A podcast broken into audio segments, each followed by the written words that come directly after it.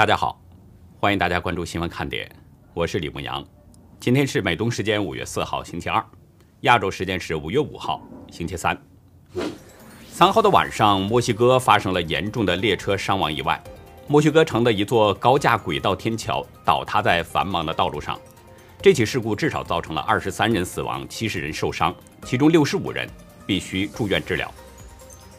FBI 华盛顿办事处表示，三号晚上有一名嫌疑人在弗吉尼亚州麦克莱恩的中央情报局 （CIA） 的总部之外被执法部门开枪打伤。CIA 的发言人声明说，事关安全局势。美国国务院三号声明，美国政府和美国国防部的承包商霍尼韦尔向中共等国出售未经授权的技术图纸，被美国政府罚款一千三百万美元。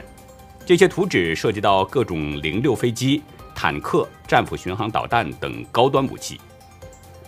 全球最大珠宝商潘多拉四号宣布，将停止使用开采的钻石做珠宝，新产品将转向使用实验室生产的人工钻石。印度裔美国传染病专家卡比拉医生三号感染了中共病毒病逝，他生前曾接种两剂美国辉瑞大药厂的疫苗。但是仍然抵挡不住印度变异病毒。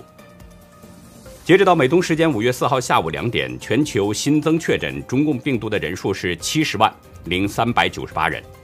总确诊人数达到了一亿五千四百一十七万七千三百八十人，死亡总数是三百二十二万六千八百五十八人。下面进入今天的话题。美国国务卿布林肯将再会中共的外长王毅，美中角力已经到了联合国。为了捍卫国际秩序，美军不断提升战备战力，陆战队又试射成功了无人战术车，新增了一个杀手。香港电台记者厉君雅遭到中国的求和算账，原因只是因为他让林郑说人话。昨天，中共驻联合国大使张军表示，安理会将在七号举行高级别的会议，会议的主题是加强全球合作以及联合国在利用国际行动。解决世界上许多冲突和危机方面的关键作用。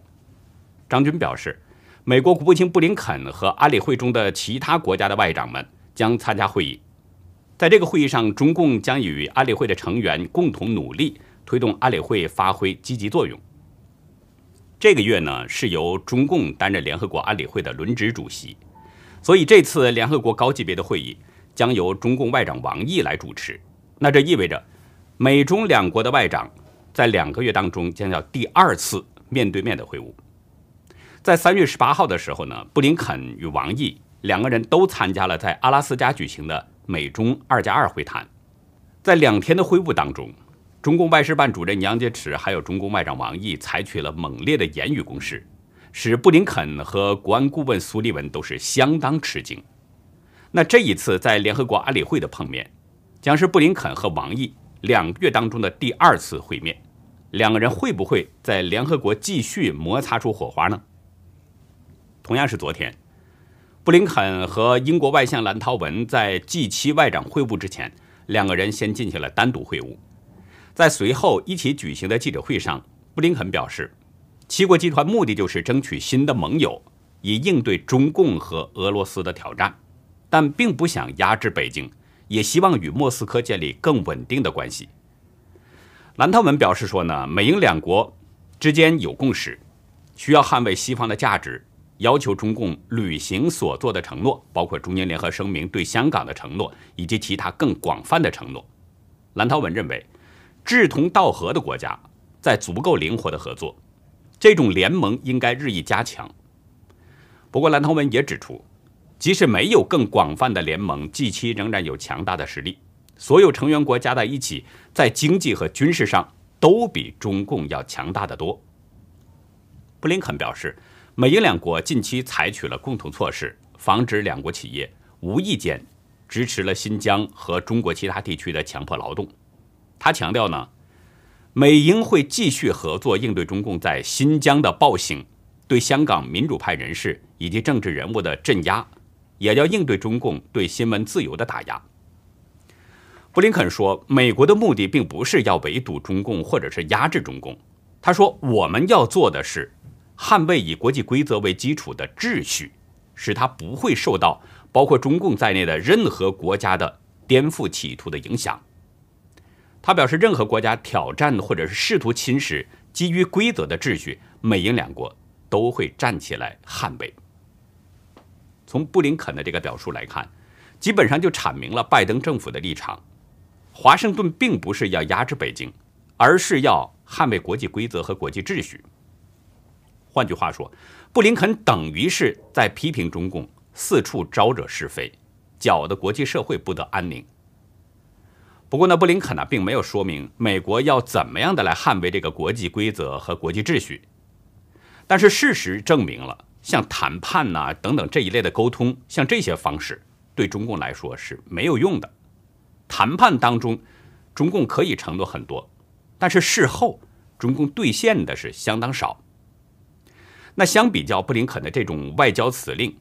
美国五角大楼在表现上就叫强硬的多了。美国国防部宣布，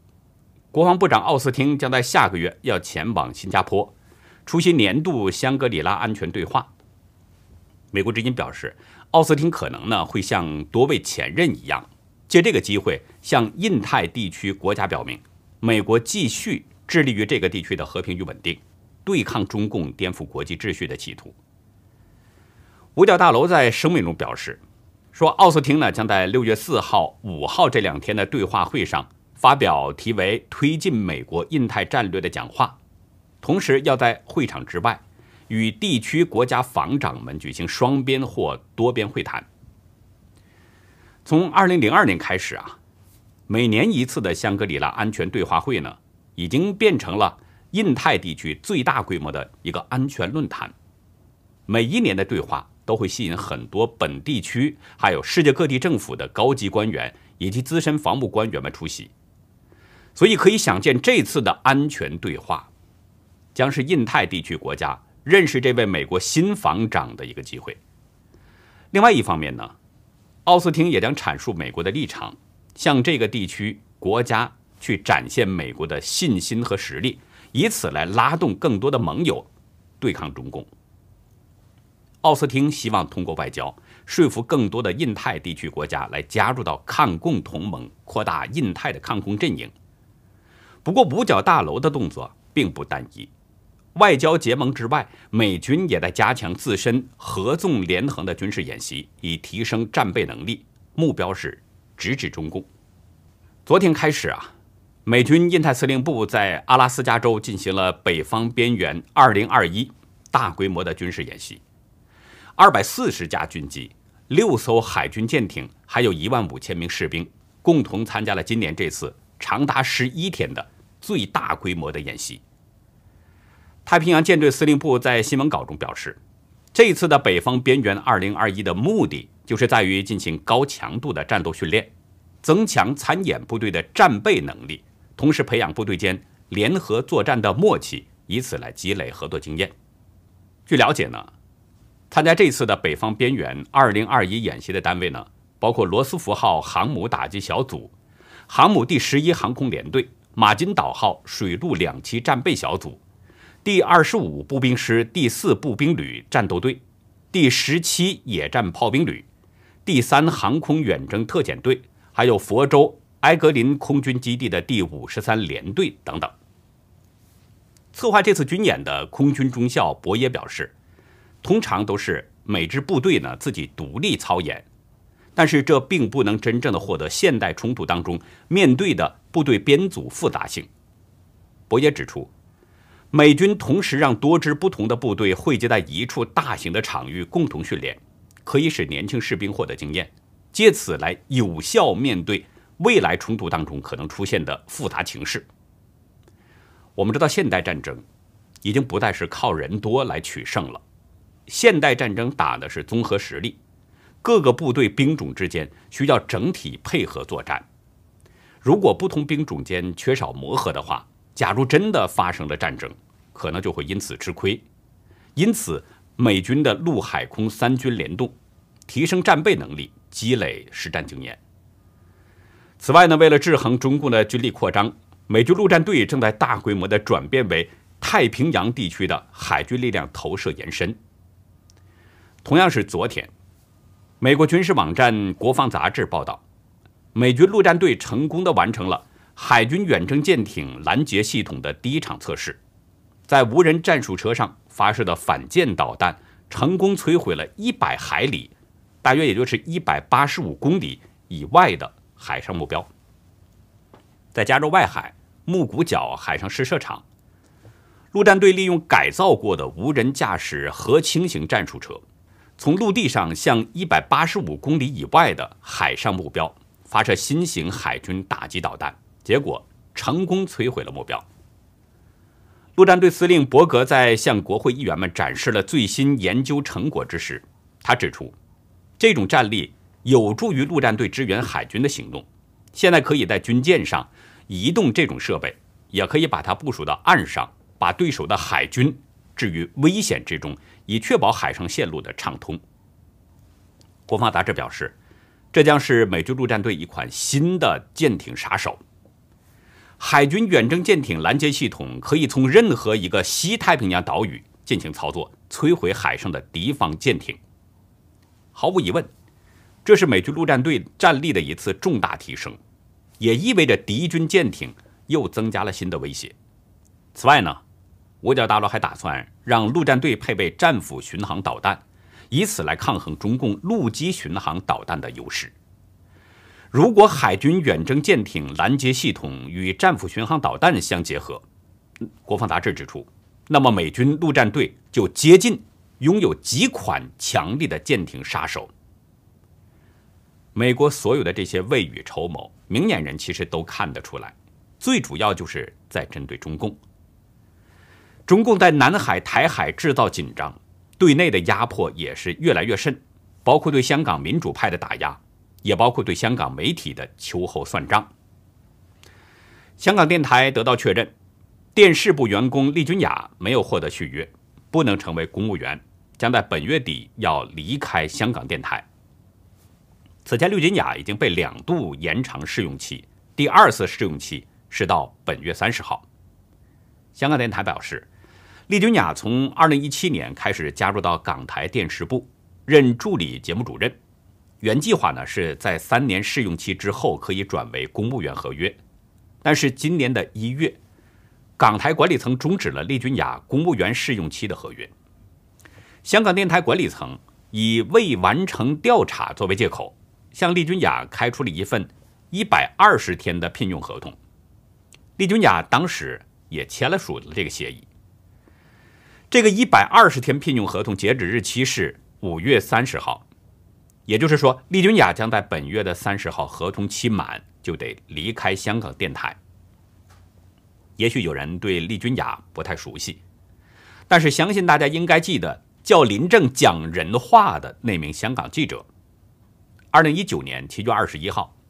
香港的元朗地铁站呢发生了白衣人无差别攻击民众事件。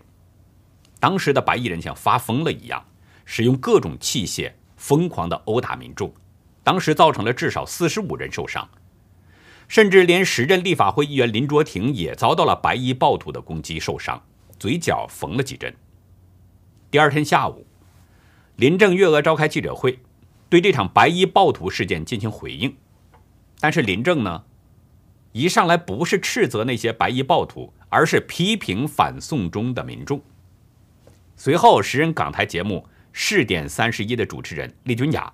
在会上就问这个林正，还有当时的警务处处长卢伟聪，说过往立法会所谓受冲击的时候，凌晨四点你都可以出来见市民，昨天整个晚上你去哪边呢？昨晚是否为关警黑合演的大龙凤？大龙凤的意思呢，就是说是黑社会和警察在一起演戏。林正对厉君雅的问题呢，一直是支支吾吾，不进行正面回应。其实林正越不正面回应，就越是做贼心虚的表现，说的就是那种见不得光的鬼话。随后，厉君雅就像连珠炮一样怼这个林正。问他是否关景黑合眼大龙凤？昨晚你睡不睡得着？可不可以正面答我问题？市民等了好久，昨晚好多人睡不着呀！你们不要这样讲人话了，麻烦你。就在这件事之后，港台呢曾经收到投诉，但是经过调查之后裁定说投诉不成立。不过去年九月，管理层突然说要再次对丽君雅进行重启调查，调查他在二零一九年的七月到十一月期间出席记者会的表现和行为。说到这儿呢，相信大家应该不会有人再怀疑了。巴基斯坦裔的这个利君雅就是遭到了秋后算账，而遭到秋后算账的原因就是，他叫林正，讲人话。说起来，中共啊也真是够丢人的。不光是利君雅把中共打得像落水狗一样，其实他现在即使是被开除这件事儿，也是又一次把中共给逼得现了原形。说中共丢人呢，还有这么个事儿：中国太空站天河核心舱四月二十九号升空了，中共当时呢是猛劲儿的吹了一通，但是现在中共吹不下去了，因为负责送核心舱上轨道的火箭重达二十一吨的核心段正在地轨道疯狂的翻转，未来几天将不受控制的重返大气层，但是却不能确定它的落点。极限新闻表示，重达二十一吨的中国火箭星，在不受控制的路径上飞向地球。未来的几天当中，碎片可能落在美国或其他人口密集的国家。即时监控数据显示，台湾时间呢，就是在今天的上午十一点，火箭残骸正在澳洲西北上空。当时呢，是以时速两万八千二百六十一公里的这个速度在移动。目前的高度呢是一百六十八公里。根据模拟轨迹，在今天晚上的十一点将通过台湾上空。航太网站预测，火箭残骸将在中港台时间十一号的凌晨一点半左右要重返大气层。目前判断，坠毁地点可能是在西非的外海一带。不过呢，也说不准，因为由于这个火箭残骸它是不受控制的。只要偏差一分钟，这个残骸掉落的位置就会改变，大约是五百公里。太空新闻三十号曾报道，模块与火箭分离后成功进入低轨道，但是核心级及其四个侧边助推器很可能以不受控制的方式落回地球，碎片可能沿着包括纽约、马德里的这个路径坠落。不过，我们这里也需要说明一点。可能啊，不是中共不想控制，中共很希望像这个 Space X 一样，能够对火箭进行回收，可以多次使用。但是中共实在是没有这个技术，对射出去的那些火箭是控制不住的，所以也没有办法。大家想一下，这么重的火箭残骸砸向地球，碎片在坠落的这个区域，有可能是人口的稠密区。当然也有可能是掉进大海，或者是杳无人烟的地方。现在没有人能说出中共的这些残骸会砸到哪儿，但是这对地球上的人来说，实在是一个不安全的因素。当然了，这并不是中共第一次涉后不理呀。台湾媒体表示，去年五月呢，中共也是发射了火箭，之后那个残骸也是砸向了地球。那次的火箭残骸是近三十年来。重返大气层的一个最大的物体，所幸呢，那次啊没有完全燃烧的那些残骸是掉落到了西非附近的大西洋海域。但是这一次还会这么幸运吗？我们来继续关注一下印度的疫情情况。过去二十四个小时，印度新增确诊是三十五万七千二百九十九人，新增死亡是三千四百四十九人，已经连续十三天。印度的中共病毒患者新增确诊病例都是超过了三十万。截止到美东时间下午三点呢，印度已经累计确诊达到了两千零六十一万六千二百三十四例，死亡人数是二十二万五千四百八十九人。由于病例激增，各大医院的床位已经全都满了，医疗用的氧气早就短缺了，太平间和火葬场都是积满了遗体。有许多患者是死在了医院的病床上、救护车里边，或者是就在外面的停车场上。比对印度这前后两个一千万的病例的数据，会看到，第一个一千万确诊病例当时呢是用去了十个月的时间，但是这第二波疫情，仅仅是在四个月之内就暴增了一千万确诊。这波疫情也是全球蔓延最快的一波。为了应对疫情，印度昨天已经延后了实习医师和护理医师的考试，而且呢让他们和医护人员一同上阵去抗击疫情，已经太紧张了，没有人员了。有一位从印度呢回到中国大陆去避疫的叫萌姐的人，他对大陆媒体表示说，他的这次回国路线几乎就是一个南辕北辙，先是从印度飞到了德国，然后再转机飞往上海。这位萌姐住在印度德里的卫星城古尔冈，所在的小区呢是一个中产阶级聚集的社区，基本上每家都有一个血氧仪，但是确诊人数仍然至少。达到五百六十人，每个人身边都有认识的人确诊。他介绍呢说，当地政府对医疗资源的分配现在已经陷入了瘫痪，大量找不到床位的患者只好就躺在自己的家里。萌姐经常看到血氧浓度只有八十多的人，不仅没有住院，甚至连呼吸氧气都解决不了。他说有好几个人之前还在寻找氧气，然后没几天之后就没了声音，后来才知道。已经去世了。